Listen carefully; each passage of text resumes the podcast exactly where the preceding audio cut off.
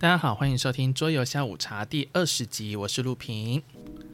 好的，那又好久好久没有录音了，每次讲完自己就会心虚这样子。那这一集呢，主要来讲就是搭上了桌游拌饭，他们为大家设计了一个表格。那这个表格呢，就是有关于桌游的一些问题哦，那有点像是灵魂拷问清单，就是看大家呃玩桌游玩那么久了。根据不同的一些问题，那你会选出哪一个桌游这样子哦？那我自己填的时候，其实有些也想蛮久的，但是我觉得最后都尽量是让它不重复啦，尽量。但有一款是重复的，等下大家就会知道。好，那这个清单其实前一阵子其实我有看过是电玩版的，之前也有听那个六探他的 podcast，诶，就有跟大家讲说，其实如果有在玩游戏的，其实每个人都可以去做那一份清单，那也就是去检试一下自己游玩的过程历程，然后你就会渐渐知道自己的喜好是什么。那最近这几天呢，也看到非常多人，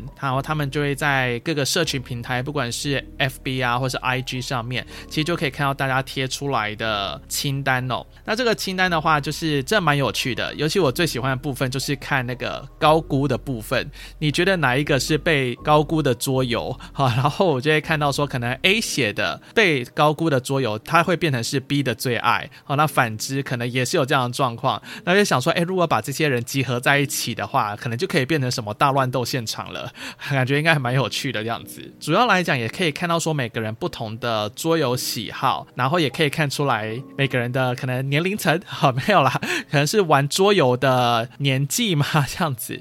啊，因为有些人就可以看到明显就是比较比较资深一点的桌游出现这样子，你就会发现，哇、这个是是玩桌游应该玩了蛮久。有了，主要来讲会录这一集，其实就是想说做一些补充说明，因为其实虽然只能够填那二十个而已，但是。在填的过程当中，其实有好几款都有在我头脑里面出现，然后但是最后只能选一款，就会觉得啊有点扼腕啊这样子。有些算是遗珠之憾啦，对，然后想说就可以利用这一集节目，然后讲一下，诶，当时我在填的时候，其实还有哪一些桌游也是有被我纳入考虑的哦，但是为什么最后选了某一个桌游这样子？那我们就接下来来开始讲一下这些东西喽。好的，那我们就先来从最后面来开始讲好了。第一个就是它好小众，但是我很爱的。那我选的呢是《搜灵记》。那这一款游戏呢，它是玩具设计所出版的桌游哦。那它的玩法呢，就是双方都会有一个颜色，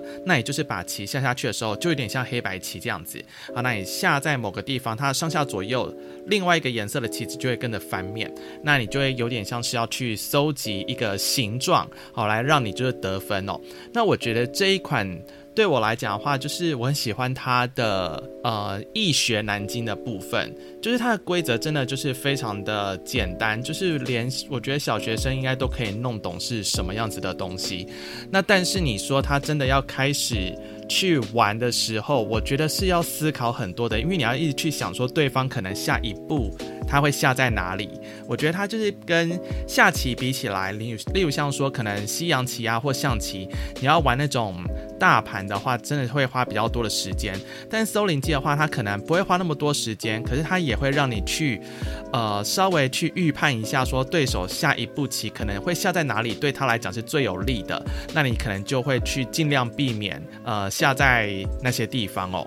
那那个时候呢，我就先把这个清单，然后 po 在我的 IG 上面。那然后呢，就是玩具设计的，诶，就有来留言，然后说，哦，他他们就是会蛮呃开心看到说，就是他们的游戏有出现在清单上面。然后他还留言写说，但我会尽量不要让这款游戏变得是小众的这样子，就会是希望可以再大众一点。然后我那个时候想说，啊，糟糕，居然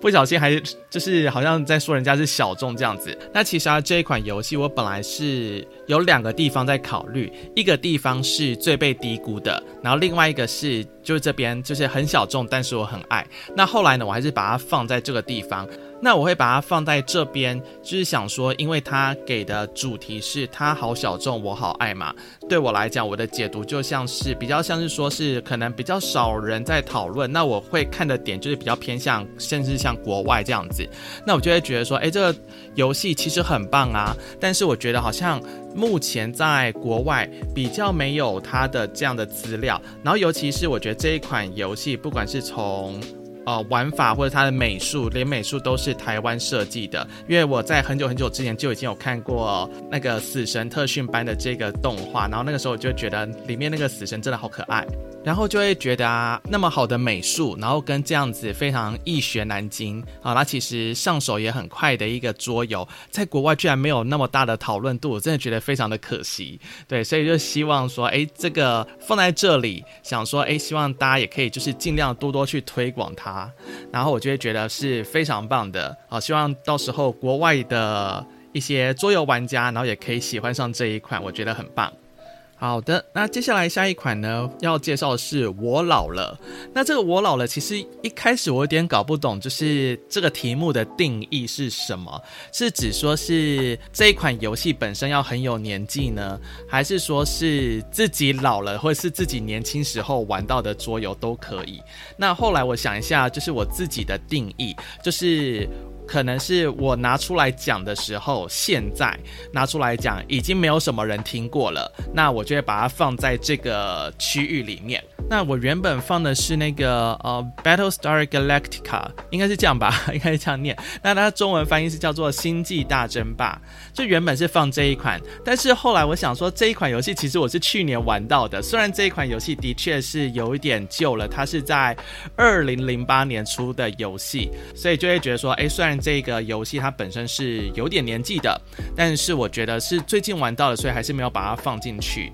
不过我还是觉得这款游戏是非常好玩的。就星际大争霸，因为现在好像已经目前是没有再版的消息。那比较跟它符合类似的就是，我也有玩过叫做《深渊之中》，它就把它变成是一个克苏鲁主题的感觉。那它其实里面很大的玩法。或者是一些什么行动部分，其实都跟《星际大争霸》蛮像的。对，那我觉得大家就是有机会的话，也可以去试看看这一款游戏哦。那而且它这个《星际大争霸》，它之前是有拍摄成影集，应该说它是从影集，然后再变成是桌游的形式。所以我觉得大家。有空的话就可以去追一下它原本的这个影集的部分哦，我觉得应该还蛮不错的，会更有代入感。那但是呢，我在这边后来我还是选了一个，就是如果我现在拿出来讲，就是我自己有玩过，可是现在拿出来讲，应该已经很少人会听到的这款游戏，叫做 I'm the Boss，中文好像是翻叫做我是大老板。那这一款游戏呢，它其实在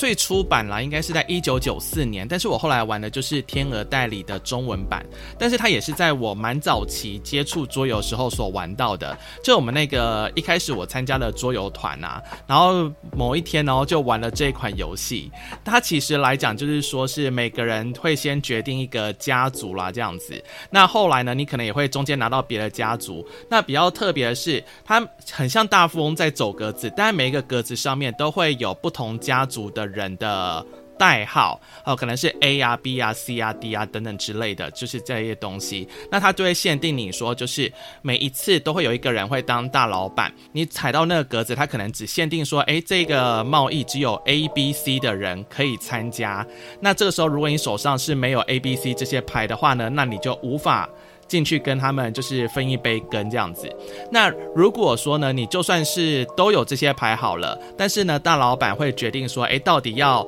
进来的人要多少这样子，当然可以全部加，但是他也可以就是排除掉某些人，可能看有一些人可能他拿的钱已经够多了，他不想再让他继续赚这样子，所以呢，大家就会去争论说，诶，到底这一场交易应该呢有多少人，然后来加进来这样子，然后多少人去平分那些钱，所以其实，在过程当中呢，就大家很容易吵架这样子，所以我觉得我可能也是因为这一款游戏玩起来的氛围的关系，所以我导致我后面都很怕就是谈判游戏。就是不太喜欢那一种冲突感嘛，对。但是如果说你是一个呃非常喜欢跟人家就是去 argue 啊，或者说是去力争那种自己的利益的，那我就觉得这款游戏会蛮适合你的。或者是说，哎，你的朋友圈大家都是可以属于那种可以嗨起来，然后就算是这样子吵架也不会伤和气的好，那我觉得就可以玩这样子。因为我记得就是我们。之前好像真的是有玩过一次，然后有人就走心了这样子，因为他就觉得其他人都在针对他，然后我就觉得哦，我这个看起来好像，嗯，不是一个怎么样，如果不是很熟的人的话，哦，然后其实是玩起来好像会让人家有有一些人会不舒服这样子哦。但是这一款游戏我还是会觉得它有一些蛮巧妙的地方，就是怎么样去利用一些谈判手腕，然后让你自己呢最后是可以获得最高金钱的。对，那它这游戏呢其实还会有很多就是非常比较可以恶意的。也没有叫恶意啦，就是在机制上面，它是可以去打乱别人的计划的。我记得好像有一张就是换人当老板的一张卡片，就原本我们说其实大家是会轮流按照顺序当老板嘛，但是呢，我们的手牌里面有时候你会抽到一张，就是呃现在的东西全部都停止交易，然后重新谈判，所以可能就会出现说，诶，这一局啊，大家没有把你。纳入在内，哦，你是原本分不到这杯羹的，但是呢，你手上就有这一张，就是停止交易卡，然后就打出来，那就说不行，现在换我来当老板，然后你就可以看到原本就是对你鄙视的那些人，现在会来抱你大腿，然后说哦，老板快，我们就是怎么谈比较好，这样子，刚刚对不起啊，是我不对，等等的，对，总而言之就是，其实应该也是会玩得蛮快乐的一个游戏，对，但是真的还是要看一下就是游玩的人的组成，然后跟大家的个性哦。好的，那接下来的话呢，要选的就是叫做“总有一天能打完”。那这一款游戏我选择的是 Sleeping God。目前繁中版啊，不知道为什么都还一直没有消息啊。那简中是有，简中是叫做“沉睡的神指”吧。这这边就有超多可以选的，例如像说我原本也想要把那个大搜查，然后还有 Time Story。有，还有那个推理事件簿，对，总而言之就是这种比较偏向单机啊，或者是单人剧情走向的。那我其实都有蛮多就是想选的，但是这边因为它的叫做是总有一天能打完，我觉得对它期望是我接下来是还是有这样子的意愿的，所以我还是先选了 Sleeping Gods。我毕竟觉得，呃，他的整个美术跟他写的故事。虽然我并没有把就是整个结局玩完这样子哦，但是我觉得中间看他的故事，我觉得是非常棒的。那尤其像我们是念文学的来讲，我真的觉得作者他的文学造诣其实非常的好。就你会发现说，他今天在写那个故事的时候，他都不会是用那种很简单的英文写过去，他其实都会呃用字还蛮精准的。就比较偏向是你在看一部文学作品的感觉，好，那所以那些英文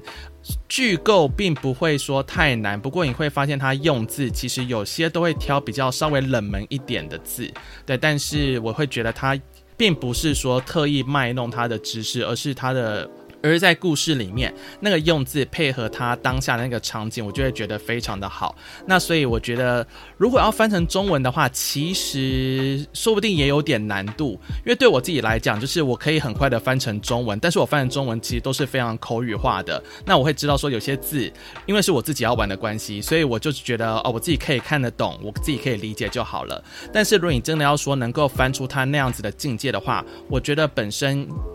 翻译也要对中文是非常的了若指掌，或者是他的用字、国文造诣应该也要非常高，就比较能够传达作者原本想要用那些字的原因哦。OK，所以这是这个总有一天能打完。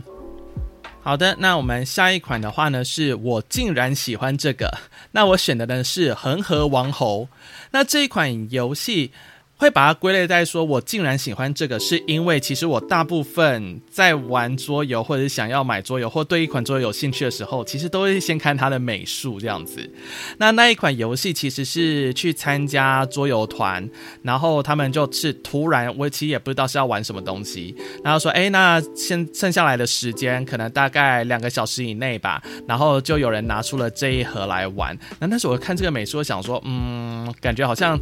还好的样子。字对，可能就有点像是那种古老的游戏啊，或者是那种机制是比较单一、比较单纯的。但是后来玩的时候就发现，其实还蛮有趣的。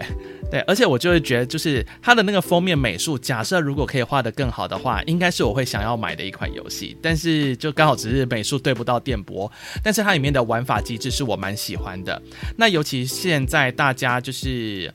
还蛮常玩的一款桌游，最近话题度蛮高的，就是《方舟动物园》嘛。那《方舟动物园》它最后那个算分机制，其实我觉得就应该是从那个恒河王侯这边来的，因为恒河王侯它也是，呃，起点跟终点都你都各有一个棋子，那它同时代表是你的金钱，然后另外一个东西我忘记了，建造度吗？还是声望？对，当这两个东西交汇之后，那就会触发游戏结束。方舟动物园应该是把这一点融合进去的吧。好，那其实一开始我玩到是恒河王侯，但是我不知道在更早之前有没有这样子的机制出现。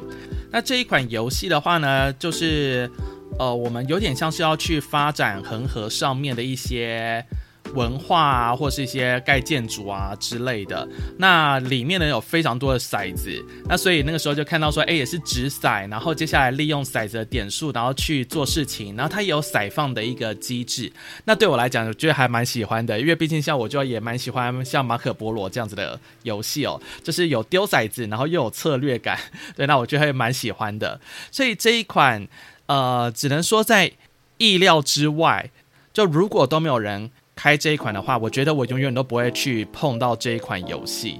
对，就 其实因为它封面的关系，那也是因为就是这一次就是这样的游玩过程之后，然后我也就比较会去看说，哎，有一些封面它可能真的没有那么讨喜的桌游，说不定都是潜力股这样子，他们可能只是刚好没有钱找会师吧，啊，但是其实它还是是一个非常厉害的桌游哦。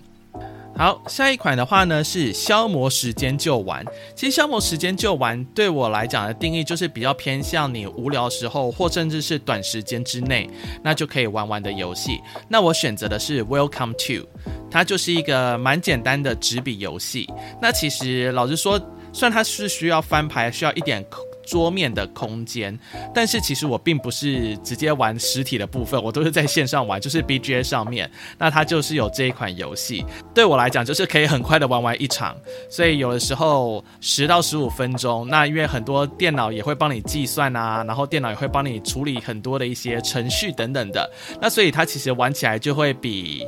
纸笔版的还要来得轻快许多。那其实它就是填数字，依照小。由小到大，然后填数字，然后再配上一些其他的建筑功能，那也就看说在每一局游戏里面你可以得到几分。那我觉得它算是还蛮蛮有趣的一个小桌游啦。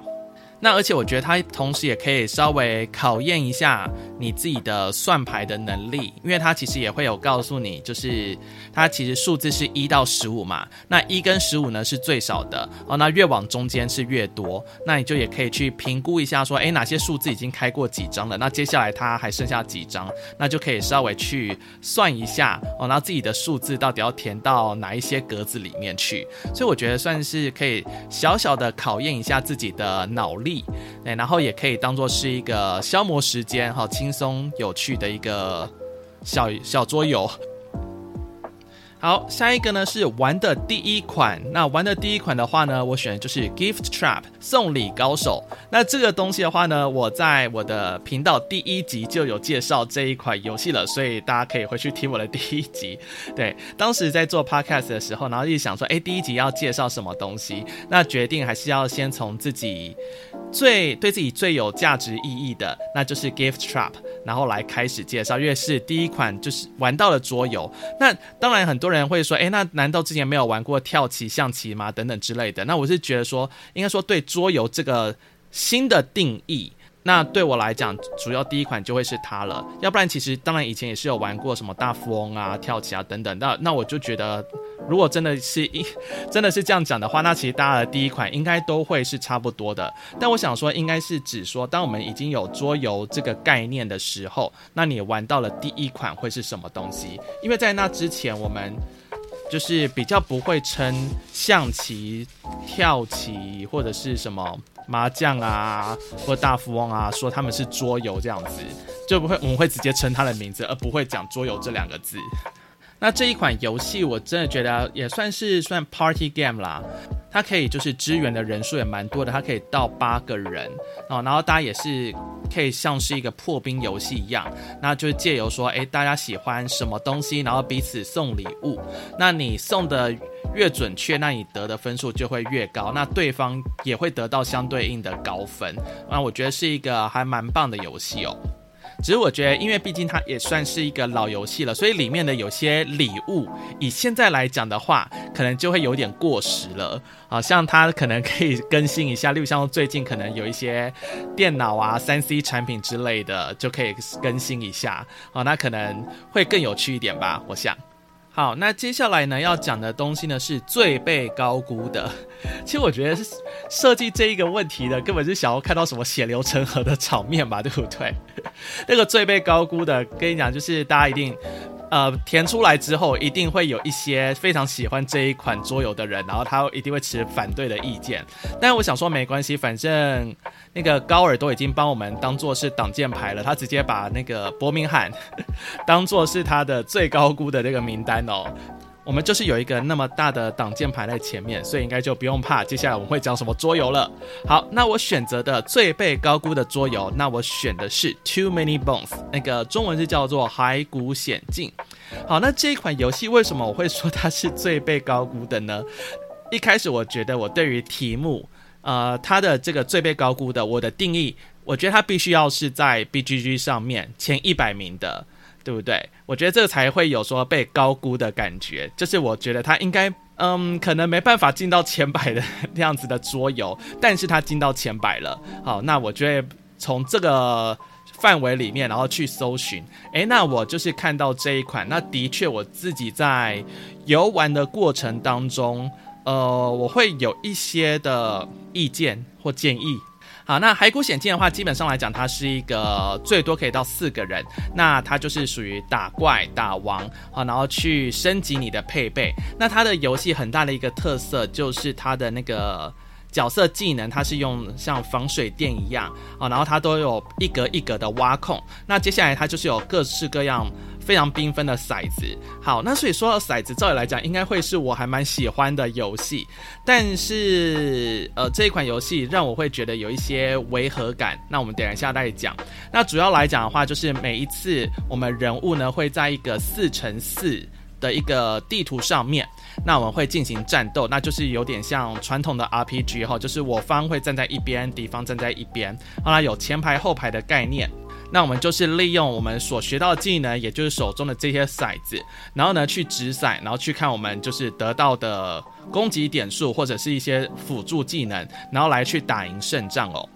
但是我们今天在游玩的过程当中，那其实我就会发现有一些奇妙的地方，例如像说它的剧情对我来讲是有点偏少的，因为它毕竟是一个类像是 RPG 类型的。那我对于 RPG 类型的桌游，我的期望就会是希望它的剧情可能是真的有一点高潮迭起的那种剧情哦，但它就比较偏向是每一关都是要你打倒敌人。打倒敌人，打倒敌人，那我就会觉得有一点腻。难道就没有什么第二种选法吗？例如像说你要的是撤退，或者说是防御几回合，就我的游玩过程当中没有出现这样子的状况。对，也许有，但是因为我可能没有玩的那么多场，但是我遇到的状况都是，就算有一段小故事，但是它都是战斗、战斗、战斗，然后全部都是敌方全灭、敌方全灭、敌方全灭，我就觉得嗯，好像少了一点变化。然后而且接下来。是，今天你打赢了之后，那当然你会得到了一些技能点啊，或者是一些奖励。但是他打输的时候是没有给东西的。我的印象中啊，我记得是什么东西都没有给。那也就是说，如果你某一场打输了之后，在你没有任何的升级，或是得到了一些辅助技能点数，或者是一些补偿，那接下来你进了下一场战斗，下一场战斗一定又会比前一场的难度来得高。那你其实输的几率就会越大，它就有点像是滚雪球效应一样。所以我们当时在玩的时候，有一场是还蛮顺的，就是从第一关打打到王，然后也顺利打死。那因为中间大家的战利品也都有拿蛮多的，但是第二场的时候，我们大概玩到第四场吧，就打不下去了。就是中间就是第二场、第三场的时候，雪球被敌方滚起来，那我们因为都是打输，所以就比较没有办法去得到一些好的装备或者是足够的技能点数。那我就会觉得说，诶，这个设计是不是哪里怪怪的啊？因为照理来讲，如果像是这种，如果你是希望可以打怪继续下去的话，那可能是说它在难度上面可以去做一些调整。例如像说你可能诶这一关打不过的话，那是不是可以难度降低？例如像说它需要难度是五的，好，那你这个打不过嘛，你输了，下一场难度要七的，那是不是还是可以维持在难度五就可以了？你这样才可以比较有打赢的机会嘛？对，但是它并没有这样子设计，那我就会觉得这个如果前期并没有打赢的话，那后期就会非常的辛苦。那再来就是它的每一个剧情的连接之间，我觉得也没有到非常的强。那每一次的战斗就是，这就是单纯的战斗，你有点像是在。要怎么讲？如果大家平常时有在打电动的话，你可以去想看看，我们平常时要打什么二连战、三连战的时候，都是在什么时候？就是打最终魔王的时候，BOSS 会有三段变身。但是你玩这款桌游，因为它就是强调战斗的过程，所以你就要连续打了四五场战斗，你就很像是每一场都在打王一样，那就失去了那一种呃强弱之分，失去了那种高潮迭起的感觉。那所以我会觉得说，诶，这一款目前是。有一些部分我会觉得它是能够在更好的，但是它目前在前百名里面，我会觉得好像有一点点太高了一点。如果它是在一百到一百五之间的话，我觉得 OK 差不多。对，但是它在前百名以内，那我会觉得说还有一些文本其实是比它更好的。那它呢，就是我会觉得没有办法在前百，应该说觉得被高估。为什么它还在前百的原因，我觉得可能。剧情方面还是要再多琢磨一些，我会觉得更名副其实一点。对，那这是我自己的看法哦。那当然也欢迎大家有不同看法的话呢，都可以留言给我这样子。那接下来呢，我们要来讲是最被低估的。那最被低估的，当然我就会选的是一些比较名次在蛮后面的。那我也觉得很好玩，但是我觉得讨论度也不高。其实我一直都觉得最被低估的跟小众我好爱这两个题目其实都还蛮相像的。所以这两款题桌游都只是看我想要把它放在哪些位置哦。好，那所以我选择的是暑假日记。我这边写它是最被低估的，因为我在选的时候，我都会先想要去 BGG 查一下资料。那呢，它呢就是在呃平均的投票里面，当然还虽然有七点一的分数，但是呢，它只有三百零八个人投票而已。那在整个桌游的排行榜里面是在五千零七十二名，那就算是在 Party Game 是在两百八十三，我都觉得好像太后面了一点，因为我会觉得说这一款游戏其实很有趣，它就是呃暑假只剩下一个月时间而已，那我们就是要能够去呃赶我们的暑假作业之外，然后当然也要花时间，然后陪我们的朋友啊出去玩啊，然后尽量让自己的暑假过得多彩多姿的那种感觉，然后它每一张卡。片的那些活动、那些梗，我都觉得很棒。然后那个图片也都画的蛮可爱的。那它整个走的就是比较偏日系的风格，所以我就在在想，是不是因为它整个游戏设计的背景、美术跟文化都是偏向日本的那种风格，所以就变成是西方的。可能就是变成说，西方的玩家比较不能够了解，诶，这一款游戏它背后它那个文化价值在哪里？那其实我觉得以台湾来讲，其实我觉得共鸣度还蛮高的。那特别是我们在翻译这一款。桌游的时候，其实都有做一些在地化的翻译，所以我就会觉得，诶，对我们来讲就是还蛮熟悉的。而且就是暑假日记，其实你看日本有暑假日记嘛，暑假作业，那其实台湾大家从小到大也都有在写暑假作业，所以我觉得共鸣度会很高。而且大家都是那种哦，最后一天啊，或者最后一个礼拜才在那边赶暑假作业的哦。对，然后前面呢就开始一直疯狂的跟同学去玩。对，那我就觉得说，诶，这一款游戏对我来讲的共鸣度就会是非常高，甚至我觉得就是。呃，带学生玩，其实他们也都会知道有那种感觉，所以整个玩起来会非常的欢乐，也很有趣。然后特别是说有一些活动，到底谁要参加，谁不要参加？哦，奇数人参加，有时候得到高分，有时候是偶数人，有些是要男女一起，有些是只能男生或只能女生这样子。好，那在过程当中就会还蛮有趣的哦。所以这一款游戏，我就会认真觉得说，诶，为什么它的排名居然没有到那么？前面我想说，居然如果是 party 的话，少说应该也要有一百名以内吧，对不对？那那个 overall 五千多，我真的觉得有点太后面了，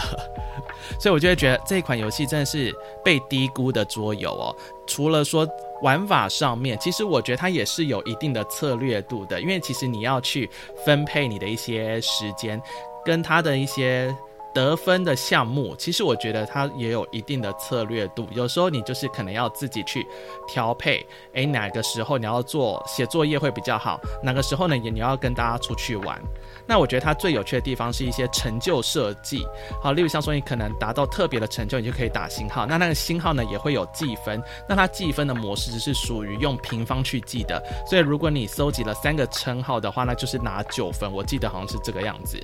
那所以其实你要说，诶，它没有策略吗？其实还是有的。所以我就会觉得说，诶，这款游戏就是在一个有欢乐，然后又偏向真的是小小的亲测的那种感觉，居然没有到那么的前面，或是它的讨论度没有到那么高，我就会觉得有点可惜。所以也会希望说，诶，大家可以多推广这个游戏，我真的觉得非常的棒，非常赞。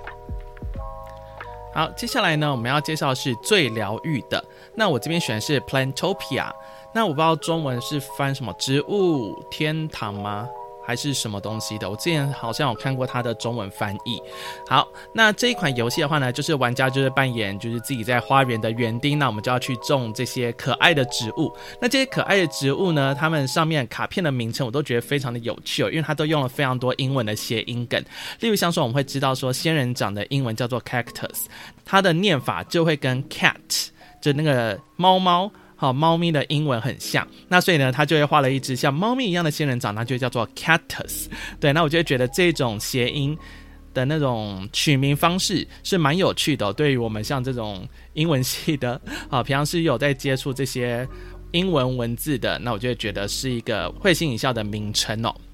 那里面的画风呢，也都非常的可爱，它里面的用色也都非常的柔和，主要来讲都会使用大量的粉色系，所以你在游玩的时候，真的会有少女心爆发的感觉。你要说它，嗯、策略度吗？就是其实它就是走一个非常亲测的路线。那大家就是去种树，那你累积到一定程度的时候，它会帮你算分这样子。好，那每个人就是有五个花盆啊，那你就是要去灌溉。那第二，它有分成第一阶段跟第二阶段。那第一阶段的话，大家就是从你的手牌里面把这些植物想办法打出来，然后符合它的一些要求，可能你要去弃掉卡片啊什么的。那第二阶段的话呢，大家就要拿手上的天气卡去来决定说，诶，这一轮的天气是怎么样。那大家都把天气打出来之后呢，这些植物就会依照我们所打出来的天气，然后去做成长。哦，如果你有刚好对应到一样的天气气候的话，诶，那些植物呢就会往上一格。那往上一格的话，就是等于分数会变高。那整个游戏玩起来就是，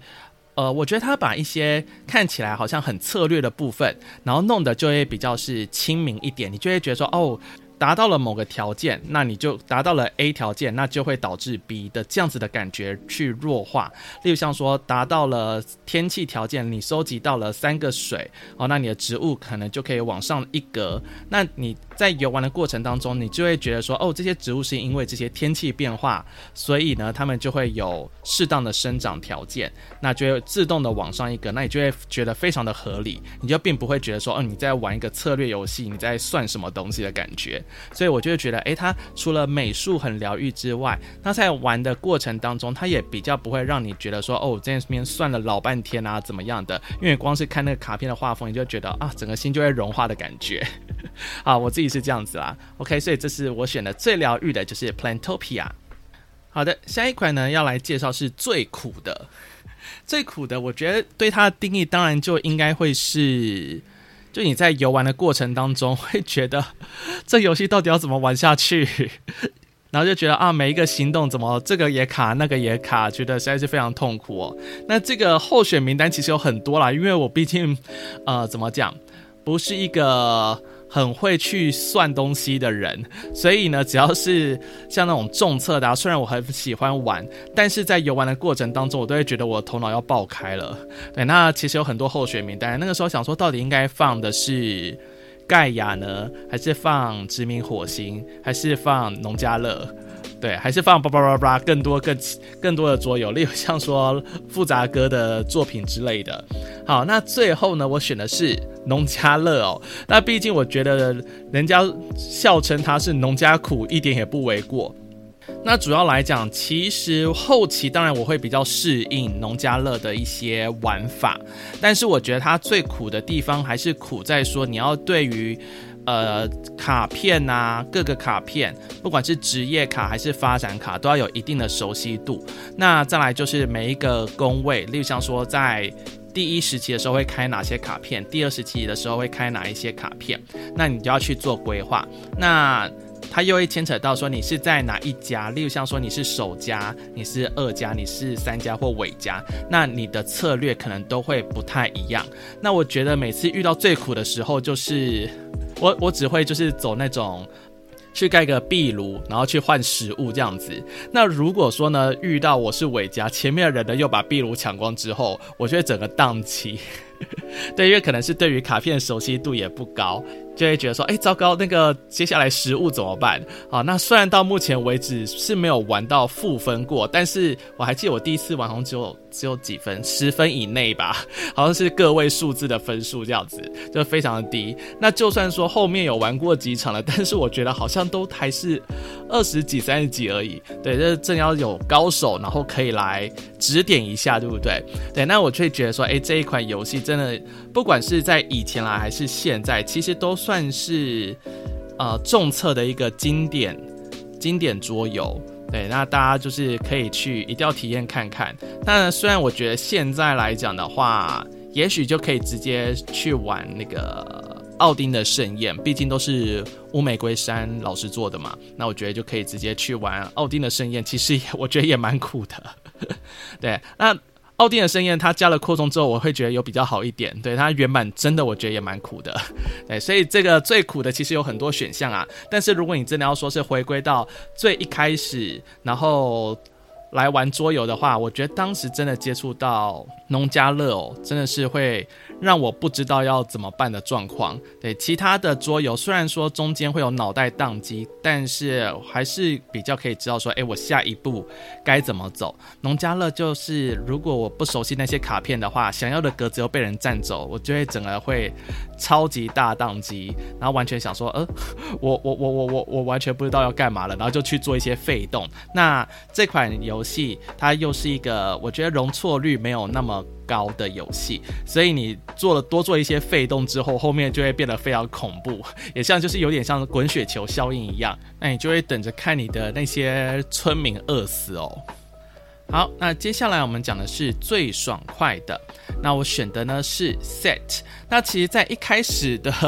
那个清单里面。我其实是没有填 set 的，是因为我找不到那一款游戏。对，就是因为它这个清单哦，就是我打了比较简单的字，因为这款游戏就叫 set 啊。那你打了 set 之后，然后我就发现它清单里面有超级多的 set，然后很多东西都是一些扩充啊，某某游戏的扩充，他就说什么 set 什么 set，然后一二三四五都有，那我就一直找不到这款游戏。后来呢，就是承恩他有拍了一部影片，然后可以教大家如何是用 ID 然后去搜索。这款游戏，然后我才有把它改过来。那其实当时那个时候在想说，诶，最爽快的，它给我的定义应该要是什么？我觉得应该就是要玩起来是速度很快的。对这个东西，我觉得是对我来讲是先决条件。那所以我会觉得就是像 Set 或者是闪灵快手一样。那对我来讲，因为闪灵快手我我反应没有那么快，对，每次就像跟学生玩的时候，反而是学生比我还要厉害这样子。那 Set 的话呢，我觉得就是对我来讲是一个刚刚好啊，就学生不太可能看得出来，然后呢我看得出来，然后我就觉得我就可以把它选出来这样子。好，我没有在欺负学生哈，但是就是我觉得整个玩起来的话呢，就是还蛮有趣的。好，那它其实的话就是它会总共那些牌啊，就是有三种颜色、三种形状、三种不同的内容物，然后跟三个不同的数量，然后去做搭配组成。那你要去找的东西，就是要么全部都要一样，要么就是全部都要不一样，然后去把它组成一个三张一组的。一个 set，OK，那我觉得在玩起来的话呢，就是它其实可以考验呃小朋友啊，或者是学生的一些观察力，然后跟一些小小的逻辑推理，对，然后就是有四个条件嘛，然后再来就是因为每一张卡片都是独一无二的，所以如果记忆力好的，那你就可以顺便去记一下哪些卡已经出过了，所以哪一些组合是不可能出现的。那我觉得这个东西也是算可以小小训练学生的。桌游哦，我觉得还蛮好的。那它玩起来的话呢，其实教学起来也简单，玩起来也很快，所以我会觉得它是非常棒的一款桌游。那像这种最爽快的，其实我有看到像别人有写的呃，那时候我看到了有些网友他写的是。终极铁路，那我那个时候想说，啊，终极铁路不是要玩超久的吗？但是我想说啊，每个人对于爽快的定义不一样。像我大概有点猜得到，终极铁路它爽快的定义就是来自于后期它的那些 combo 开始做起来之后，哇，那个可以一次加个一两百分啊，等等之类的。好，那我就会觉得的确它会有让人有这样爽快的感觉。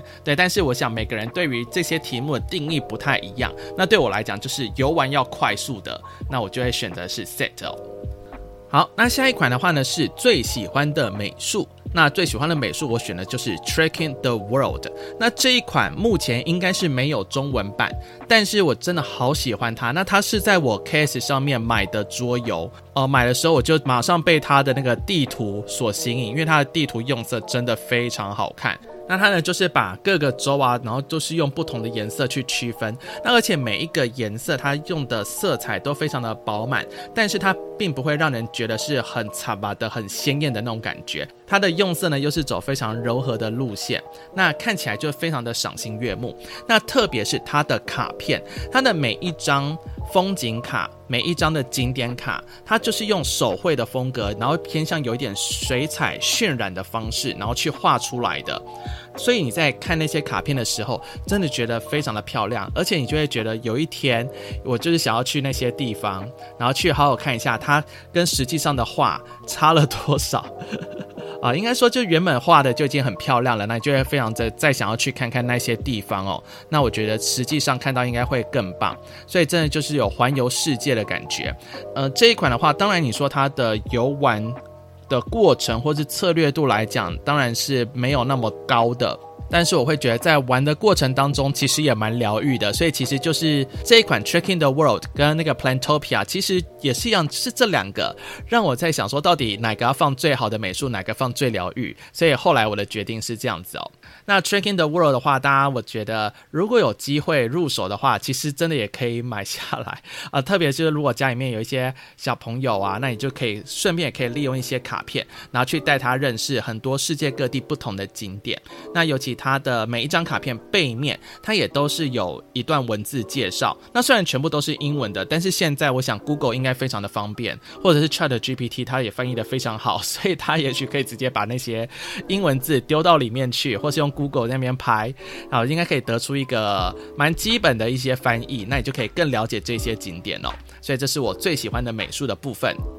好的，那接下来的话呢，我们会进到是最喜欢的主题。那其实最喜欢的主题对我来讲，其实也有蛮多的桌游在我的清单里面。例如像说，我在想到底应该要填是神秘大地，还是伯明翰，然后还是那个 Pursuit of the Happiness，呃，叫什么？追求幸福人生。对，其实这几个，当然还有一些那种 RPG 的元素在里面，例如像说鬼镇啊。或者像是呃，Time Story，像这些东西全部其实都有在我当时的考虑清单里面。那我最后选的呢是 Brass，就是 Birmingham。OK，我觉得就是工业革命伯明翰哦，它我觉得它真的是非常厉害的一款桌游。特别喜欢它的主题，是因为我觉得它完美的呈现了当时在工业革命之前跟之后英国的整个变化，那我觉得也是我第一款玩到这样子的桌游，我觉得非常厉害。它可以让玩家的行动去呃模拟当初十八世纪工业革命的时候那些工厂造的速度是怎么样。当你开始有了一些更好的交通运输，火车开始通了之后，原本从原本的水路到后来的铁路，这些工厂就会一个一个开始的新建。然后我觉得它非常的。厉害的地方就是玩家，你的选择一定会跟着这个主题，跟着这个游戏他想要给你的方式，然后去进行。因为游戏会分成有第一阶段跟第二阶段。第一阶段是只有水路，那你在做一些工厂或盖一些工厂的时候，其实你就没办法拓展的那么的快。那再加上说，诶，它的个人版图上面也会有一些限制，例如像说你的等级一的工厂，好，在等级二呢就会消失掉。但是大家一开始也只会有钱盖等级一的工厂，那你可能就要利用一些什么舍去啊，舍弃掉你一些出街的工厂那样子的行动，那你才可以盖到比较高等的工厂。但是你要在第一时期盖到比较高等的工厂，你也是要付出比较多的资源成本跟代价，加上你的收入可能没有到那么的多，好，那你前期能够借贷，可能也只能借贷个一两次吧，你的分数也还没有到那么高可以起来的时候，那所以其实你在第一时期的发展都会是比较慢的，但是在第二时期铁路开通之后，哇，然后大家的经济也起来了，你就会发现真的是工厂随便你盖啊，好，每个地方全部都盖满工厂，每个人都在抢着要把酒给运送出去，或者是各个货物运送出去，好，然后这些铁啊、煤啊，他们都是可以这样子去运过来、运过去的，然后去蹭人家铁路什么东西的。那我觉得这个东西就是当时啊，在十八世纪。会看到的这样的现象，所以我会把它列为是最喜欢的主题，是因为我觉得这个作者他对于他游戏的设计跟当时十八世纪英国那个历史背景是非常吻合的，我觉得非常的厉害。那我也就是会会很期望说，哎，是不是接下来会不会有哪一款桌游也是可以一样是把历史跟这一些游玩机制是融合的非常好的？那我觉得这些真的都算是神作哦。OK，所以他会把它列在我最喜欢的主题。那接下来的话呢，我们就来讲是最想推荐的。那最想推荐的话呢，我这边就会直接写是 Arkham Horror，而且是 Third Edition，就是《鬼镇奇谭》版图版。OK，中文有这样子。那这一款为什么会说是最想推荐的呢？是因为我想大部分的人在听我们那个节目前几集的介绍，应该都会发现，呃，都是喜欢《疯狂鬼宅》或者就是。《鬼镇奇谭》的卡牌版，所以因为这两款已经是非常的有名了，然后大家也蛮多人喜欢的，再加上全球经历那个 a l t r i c h Horror 也是有一票人，然后都是非常的支持他们，所以呢，反而变得是后面出的这个 Arkham Horror 的 Third Edition，就是版图版就没有受到那么多人的注目，但是实际上来讲，虽然这款游戏它。也是有它的缺陷，但是我觉得还是是可以玩的，就是有点像是因为你全球啊，或者说是一些卡牌版，可能你都已经玩完了，你玩腻了之后，我觉得也可以去试看看，就 Arkham Horror 这个版图版的故事，我觉得他也写的不错啦。对，所以我就会觉得说，诶，这也很想推荐给大家，而且它的角色变化度，我觉得也蛮高的，也是有很多不同的角色。那我觉得在每一场组合里面都会蛮有趣的，所以这是我最想推荐的部分。主要真的是因为感觉没有什么人想要推荐它，所以就会想说，诶，自己要利用自己对于这款游戏的爱，好，然后来跟大家讲，其实这款游戏真的玩起来还是是不错的哦。好，那接下来呢，我们来看是最快乐的。这个最快乐的，我觉得它的那个定义好像我不知道该怎么解读，反正我都依照直觉来想。那最快乐的话，我就会想说，应该是我在游玩体验当中觉得是最棒的的那种感觉，所以我选的呢就是全球经历。Eldritch Horror，那为什么是最快乐的呢？它明明就是一款克苏鲁的恐怖主题游戏啊，怎么会有最快乐的东西呢？哦，主要是可能是因为我们是一群抖 M 吧，啊，就很喜欢被邪神们然后虐这样子。那主要来讲，真的是因为哦，之前大家也可以去听以前的节目哦，就是我在介绍全球经历那一篇，也有跟大家提到，就是它真的是我呃玩的很久，然后也都有跟团。那我们那个团当然也是有持续一到两年。那我们。那个时候真的蛮疯的，每个礼拜然后都是玩同一款游戏，那当然就是会打不同的邪神，但是每一场游戏，我觉得它可以给我的乐趣。都是蛮足够的，但是那个乐趣并不是来自说游戏本身提供的乐趣，而是我跟其他的团友们一起玩的时候或产生的乐趣这样子。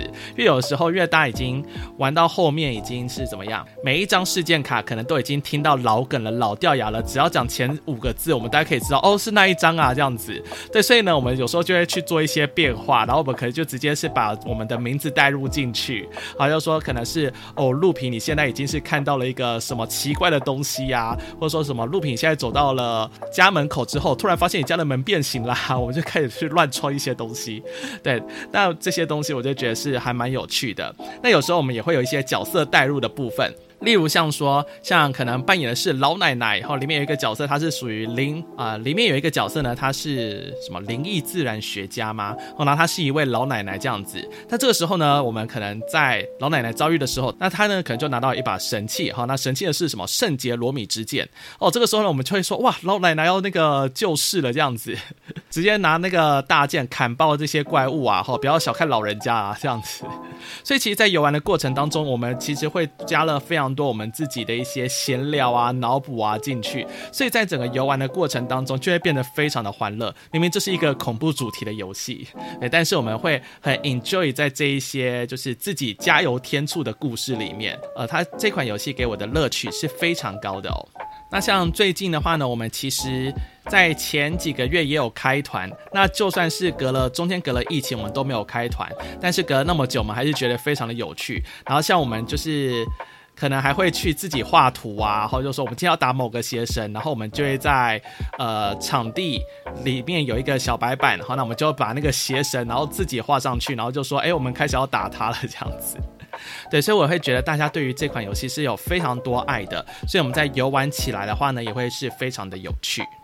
好的，那接下来要介绍的呢，就是最想买的。那最想买的话呢，我选的是 The Pursuit of Happiness，然后 Big Box，就是追求幸福人生的大盒版。这个东西的话呢，就是最近我有看到，就是菜鸟大大终于，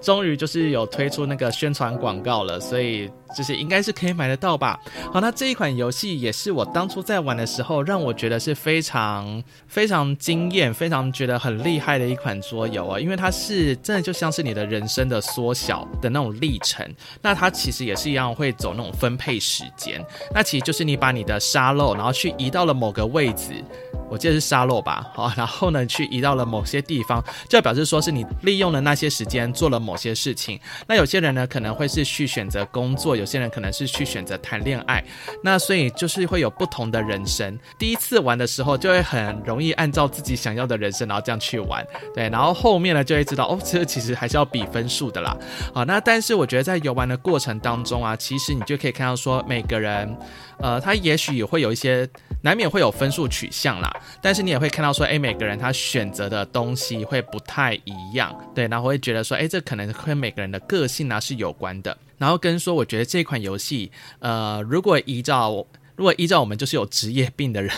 老师的身份来看的话，那其实我觉得他这款游戏可以教会学生人生规划的事情哦，就是你分配了哪些时间到哪些地方去，那它会有一定的代价。那我觉得它的一些卡片设计，我觉得也蛮符合，就是我们一般日常生活中会碰到的一些状况这样子。所以其实我觉得这款桌游如果有机会可以让家里面的小孩子啊，或者是学生然后去玩。玩的话，其实我觉得是可以好好的可以看一下，说，诶，他们做了哪一些选择，然后也可以去问他们说，诶，为什么你要做这些选择这样子？那因为除了说你的职业啊，或是你的伴侣等等的，它也会有跟一些健康有关系的。例如像说，如果你都是维持身体健康的话，那你在老年的时候也会有比较多的资源，就是你的时间，然后去做事情。但是如果你前面你都不 care 你的健康的话，那你就是会比较容易早死了。所以你在你的老年时间，你能用的行动就会比别人还要来得少。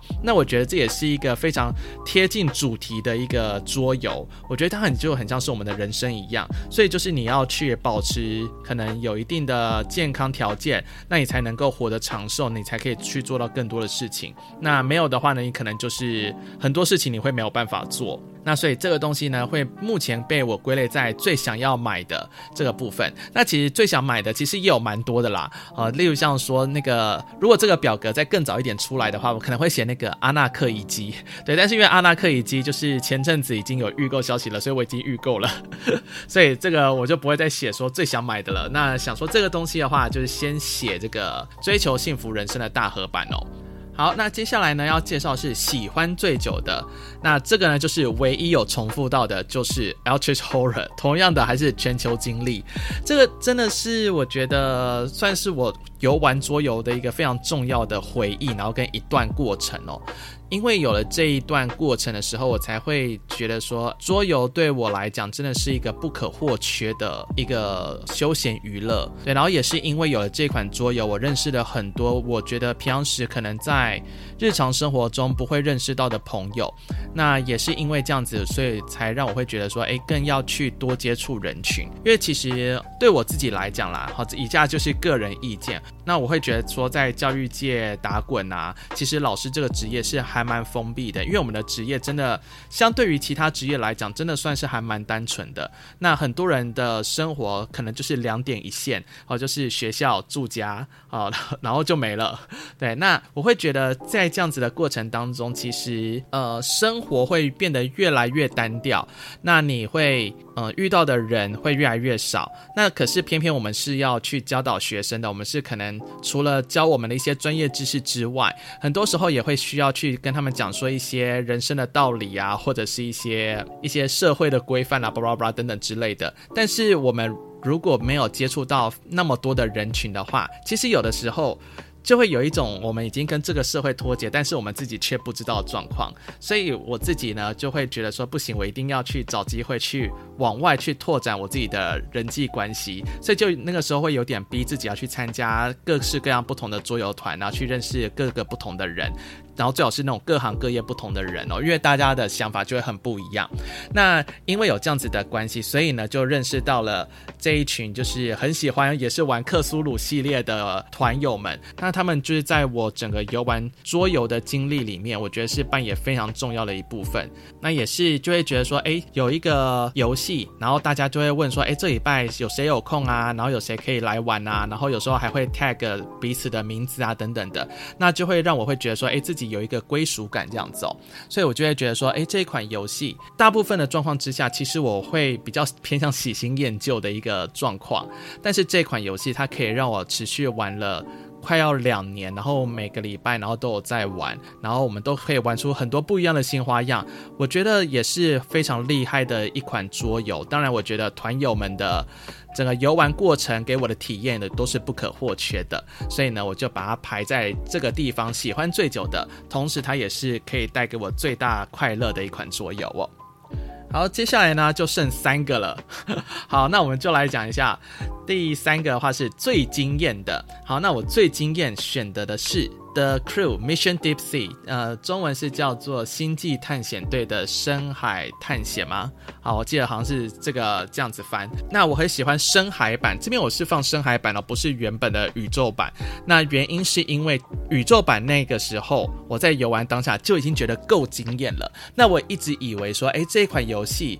做到这边应该就很厉害了吧？但是没想到呢，他又出了这个 Mission Deep Sea，他的一些。任务的呈现方式，诶，又是变成是一个。Optional，你是可以去做一些调整的，你不用去就是死板板的，就是说，哦，我们就是从里面抽一张卡片，然后都是数字，然后就是谁要吃到什么数字这样子，那它反而多了非常多的条件。那每一张卡片目标卡它也都会有不同的难度，那我们呢就是依照任务关卡需求去抽出不同难度的目标。那所以其实，在游玩的过程当中，就会有非常多的变数，就是连目标的组合起来，然后也都会非常的有挑战性。那我就。觉得这实在是太厉害了，就是你原本以为这款游戏就只有这样子而已，但没想到它接下来出的续作就会再去把它变得更加的、更加的广阔，就是它的那种变化度又更高。我就觉得实在是非常的厉害。每次玩完这些桌游，都会非常钦佩这些作者，都能够想出不同的游玩方式，然后还是表达是一个同样的概念，它还是一个合作迟钝的游戏。所以当时在。玩到第一款就是《星际探险队》它的那个宇宙版本的时候，就已经觉得哇，真的是很厉害的状态了。那接下来它的深海版的部分，我觉得就是延续了它前作的优点，然后去改善了，就是呃，人家可能会觉得说啊，就只有单纯的数字啊的那种感觉，它多了非常多的目标卡，所以让整个。每一次的游玩体验，然后我觉得都会变得非常的不一样，所以我觉得我会把它排在是最惊艳的部分。对，当然其他游戏我觉得也都有玩的当下非常觉得惊艳、很厉害的地方，它也是这个啦，让我有非常多的候选人名单。但是呢，我最后还是选择了它，是因为我觉得像这种。呃，有续作的东西，因为通常来讲，续作，嗯，会承受到一定的压力，因为都如果你的前一作又是非常的好的话，对，那你的续作可能就会有一些想说啊，如果又比不上前作的话怎么办？但是我觉得他们两个是旗鼓相当的，我觉得非常的厉害，那也是让我觉得非常对作者啦，其实主要来讲是对作者跟他的玩法是非常惊艳的一款桌游哦。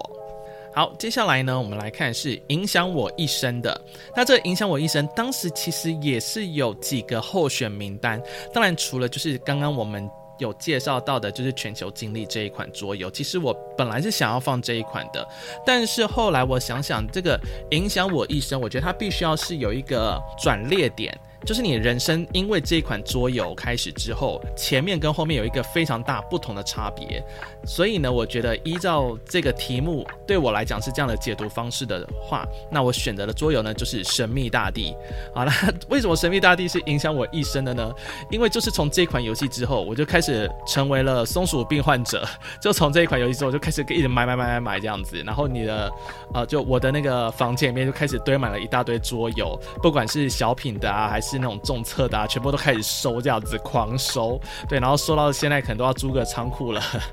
的那种感觉。那这款桌游的话呢，之前也像有介绍，可以听第二集的部分。那这一款影响我一生的，真的就是之前上拌饭的节目也有提到，其实原本我们那一团啊，他们是在玩阿瓦隆这样子，然后就我被被拖去玩阿瓦隆，玩了一场之后就玩了几场之后就发现啊，自己果然还是不太喜欢这种阵营类型，然后需要一直讲话的游戏。哎，那他们就接下来下个礼拜呢，就拉我去玩。神秘大地，好像因为他们缺人吧，然后说哦，我要教学哦，这样子。哎，他们教了之后，其实我那个时候也没有什么重测测轻测的这样子的概念，或者讲说，哎，好像还可以接受，因为他我觉得教我的人其实也蛮厉害的，他的规则也讲得很清楚。好，那我大概就知道可以做哪些事情之后，然后就开始玩。那当然毕竟是第一次玩，然后就是垫底嘛。但是我觉得很厉害，这款游戏很厉害的东西是，就算我垫底了，我还是觉得这款游戏怎么会那么的好玩？然后配上它每一个种族，它的地形，然后跟那个颜色的设计，我觉得真的是恰到好处。例如像说人鱼跟鱼人就会是蓝色的板块，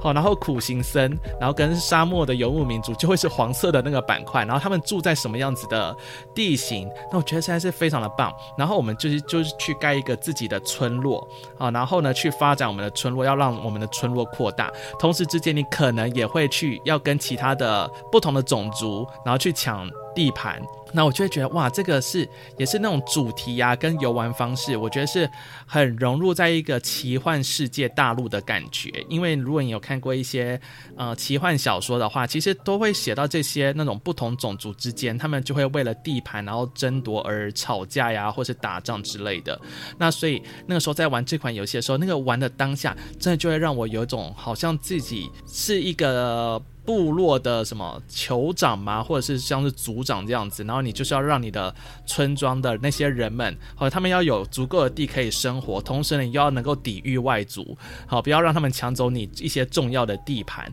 然后呢，但是你又不能够自闭，好，就是什么族群都不跟人家接触，因为神秘大地或那个盖亚计划嘛，其实他们都会有那种。有那个交易所，如果你是盖在别的种族旁边的话，你的交易所都比较便宜，所以你必须适当的要跟有一些的族群，然后去做接触，那你的经济才会起来，你才可以用比较便宜的价格啊，然后去滚动你的经济。那么所以我就觉得哇，那个时候真的就是玩到了第一款重策，然后就会觉得说这些作者也是非常厉害哦，可以把这些概念融入在整个桌游的。游玩过程里面，所以那个时候呢，就决定了，就是我那个时候才玩两场而已，然后我就直接上网打，就是神秘大地，然后那个那个时候是什么，我用什么买忘记了，虾皮吧，啊，然后 还是露天，好，总而言之呢，就是就是去这些网络商店，然后去找，然后就马上下单，哇，然后送来之后，第一次有那么重的一款桌游。然后就在我的房间里面，然后把它打开来，然后每一个配件我都觉得哇，实在是非常的精致。那个时候就是第一款，然后去买。这个桌游，我觉得实在是真的是很像是自己的宝藏一样哦。所以我觉得，因为有这一款的关系，然后让我接下来呢，很多游戏都是那种，哎，我玩过一次，然后想说，哎，好，这款可以买。好，原本都是玩过一次，然后就觉得，哦，好，可以买。后来呢，演变到是，哎，好像没有玩过这款游戏，但是看那个封面介绍，好像也不错，然后就买了。对，松鼠病患者好像就会有这种状况。对，所以我会觉得呢，这一款游戏它是影响我一生的，因为也正是因为这一款游戏，就让我踏入了桌。游的无底坑，对，希望之后有足够的空间跟金钱可以养活这些桌游啊，这样子。那最后呢，最后呢，终于来到我们第一个就是最爱的桌游了。这个最爱的桌游，我真的觉得，如果这个表单呃是比较早一点出的话，我可能不会选到这一款。那我选的是 My 的 MGMT，就是它是一个警察抓小偷的游戏。简单来讲是这个样子。如果大家以前有玩过白教堂血案的话，其实也有点类似。就是我们有一方是扮演类似像是调查员或警察这样的角色，那有另外一方呢，他是扮演邪教徒哦，或者是我们。简单来说，就是比较偏坏人的角色。那我们这呢就是要去抓好人，就要去把那个坏人抓到。那坏人呢，他就是不要被好人抓到之外，诶，他要去在这个地图上面去招募各个人成为他的邪教徒哦。好，所以在这个游玩的过程当中，大家就是有一种叠对叠的那种感觉。主要来讲的话，都是一个坏人去对抗其他的好人。但我觉得这个游戏还蛮厉害的东西是，它呢把角色的能力平衡设计得很好，所以你不会说啊好人就比较容易赢，或者是坏人比较容易赢，其实都是取决于呃每一场游戏大家的那个 头脑逻辑是怎么运行的这样子。那而且我把它排在喜欢的是，因为其实很少有游戏可以让我连玩可能两三场之类的。如果我们说的是那种比较大型的游戏，可能是要玩一个小时以上的那种游戏，那我通常来讲，我都会提议说，嗯，我们要不要先换别的？好，然后之后再说，可能下一个下一次的聚会啊，我们再来玩等等的。但这一款游戏，我就在那一天。我被教学完之后，然后呢，我就直我们就直接连玩三场，然后那个连玩三场就是从下午玩到晚上这样子。那我们那三场呢，基本上来讲是没有加模组的，但是我真的觉得太好玩了。不管是当好人还是当坏人，我都觉得是非常有趣的部分。我觉得当好人的部分的话，就是你要去推敲说这个坏人他目前到底人走到哪里的，那他会给你一些提示讯息，例如像说他在几点到几点之间啊，那他已经有洗脑了几个邪教徒，那你就要去根据说，诶，那些地图上面的图示标记，然后来去做判断说，诶，他到底有经过哪一些格子，那你也可以去。问一些场上的一些他的爪牙们，哦，问他说他有没有出现在这个地方，啊，那他就会回答你有或是没有，哎哎，问爪牙是什么？哦，所以问爪牙是直接问说它的邪教符号，哦，这个是不是它的邪教符号？那再来你也可以到地图上面去选一个点，然后去。问当地的人说：“诶，你有没有看到一个邪教徒？哦，走到这个地方来呢？他有就会告诉你有没有经过这些图示。哦，那有的话呢，你就会得知说，诶，他有经过这边。那你得知了他有经过这边的时候，你也可以再继续追问。啊，例如像说这个是他在几点的时候所留下来的脚印。那我们就可以去做这些推理。所以，当好人的难处跟他同样的乐趣，就是在做推理的部分。”就是你要一直可能用一些删去法呀，然后逻辑，然后去判断说，诶，现在这个坏人他会走到哪里？那接下来的话呢，你还必须还要去预判说，这一个坏人他下一步应该会怎么走？例如像说，你看到他可能接下来，呃，在洗脑三个邪教徒就获胜了，那你就要去想看看，那他下一步可能会走到哪边，就会让他获得胜利。所以你就可以先去赌在那个地方。所以像这种预判呐、啊，然后去做预测，然后。去 运用头脑，然后去做推理的，就是一直是我很喜欢的游戏类型。那呃，当坏人乐趣就是你会看到你对面就是的团友们和那些当好人的团友们，他们在那边苦恼苦思，想说奇怪，他到底是走了哪边？是不是这样的路线呢？是不是那样子的路线呢？他们就会开始提出各式各样的可能性。这时候你就是在旁边，然后想说呵呵呵，你看你们都猜不到我到底是怎么走的样子。所以，我就会觉得这也蛮有趣的，可以去看一下别人的推理是不是真的都有猜到你自己在走的那个路线。然后我就会觉得，哎，不管是哪一个模式，我。觉得都是不管好人坏人都是蛮有挑战性的，所以我觉得这款桌游哦，真的是让我爱不释手，所以。就算是加了模组，就我们下一次聚会，然后有开始加了模组之后，我就觉得哇，也是非常的好玩，好玩到就是我都好想要就连续好几天都玩这个，对，但是因为时间的关系，所以没有办法玩到。但是它目前就会排在我是最爱的桌游的部分。那其实这一款游戏，我其实也有很想要把它排在就是最想买的部分，因为其实你要说这款游戏呃好买吗？其实，在 Amazon 上面其实我也有看到是可以买的，但是它就是平装版。但但是因为我在我朋友那边玩的是精装版的，是那个 Deluxe Version，所以它其实就会是非常的豪华。那我就非常想要买豪华版的那个 My 的 MGMT 这款游戏。对，可是现在我在那个 Amazon 上面好像没有看到。那而且这一款是当时其实我在 KS 上面是有看到这一款，然后在集资的，但是真的是又是因为画风的关系，因为它的画风。真的并不是第一眼是我的爱，因为它是走向比较偏，它就比较偏向美式的漫画，所以对我来讲吸引度就没有那么高。因为相比之下，我可能会比较喜欢日式的动画等等之类的，日式的那种画风。对，所以这个一开始也是想，美术不在我的手背范围之内，所以呢就会觉得嗯好像还好。后来看了一些介绍，因为后面之前有看过那个超立方，他有拍有关于这一部的影片，然后就哎好像看起来还不错。后面也看到很。多一些桌游的评论啊，一些自媒体他们也都有在讲这款游戏，就想说哇，这款游戏好像真的还不错，我是不是错过了一款什么游戏？一款非常好的游戏哦。好，然后终于就是我就等到我朋友他入手了，然后玩完之后真的觉得非常的棒，是我不会玩腻的一款桌游。所以我觉得原本最爱的，如果这款游戏哦还没有。我还没有玩到的话，我可能还是会选全球经理。但是因为这款游戏出现了之后，真的我很少能够就是连玩三场，然后我都觉得我还想要玩，或者是想要上诉的那种感觉，所以我就会把它列在就是我最爱的部分。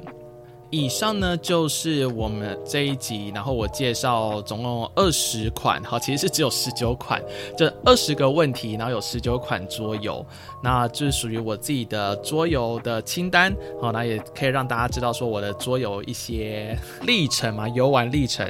啊，那其实就是可以来分享一下给大家，好，那我也都还蛮好奇大家的表格到底长什么样子，那其实我都在各大的 FB 的社群啊，或者是 IG 上面，然后看到大家有贴，那有些人也有在赖群里面的呃赖群里面贴，对，然后我就会觉得哇，每个人的清单都是非常的有趣，而且我觉得如果能够真邀请到每个人都来讲的话，我相信每个人都可以讲出非常棒属于自己一段的那种桌游历程哦，所以真的非常感谢桌游拌饭制作了这样子的一个清单，然后可以让。我们这些桌游玩家们，好好的来检视一下，诶，自己从过去到现在，到底是因为什么东西而开始了桌游之旅？然后我们是碰到了哪一款桌游是我们的启蒙之作？玩到后面之后，觉得哪一款桌游真的是没有它，人生就会少了一些色彩。所以真的觉得这个表格制作的非常棒。那当然呢，就可以在可以留言的地方留言哈，像 YouTube 上面也可以留言，这支影片也会放到 YouTube 上面，